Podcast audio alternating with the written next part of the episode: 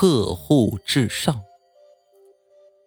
医院旁边的新清名器店最近展开了一项新业务——跨行转账。简单点说，就是把人间的货币转换成阴间的货币，然后通过转账的方式汇给阴间的亲人。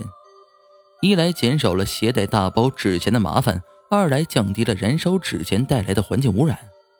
所以这项业务一经展开，受到了很多人的喜爱。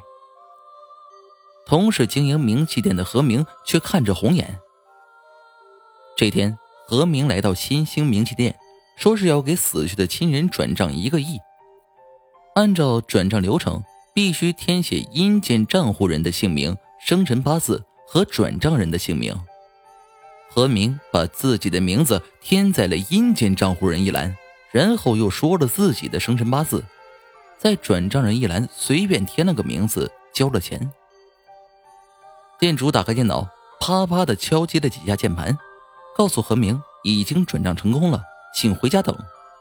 如果阴间的亲人收到了转账的钱，他就会梦到。这何明等的就是这句话，他还没死呢，自然不会有人收到钱，所以他断定这个店主是骗人的。明天他就可以到店里大闹，说跨行转账是骗人的东西，即便不能搅黄了新兴名器店的生意，也要他赔偿一笔钱。回到家后，何明美滋滋的睡着了。你骗人！昨晚我什么梦都没做，我的亲人根本就没收到钱。第二天，何明一进店就大吵大闹的。可很快，他愣住了。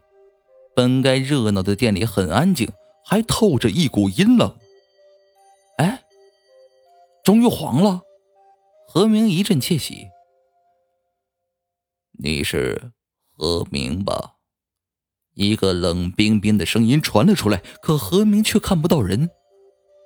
呃是我，何明夏日意识的回答道：“哦，那就对了。有人在本行给你存了一大笔钱，但是这笔钱在阳间是不能花的。本来我们应该把钱退回去，可是转账人的姓名却是查无此人，所以本着客户至上的原则，我们负责把你带到阴间消费。”说着。一只鬼手从地底伸了出来，把何明拉了下去。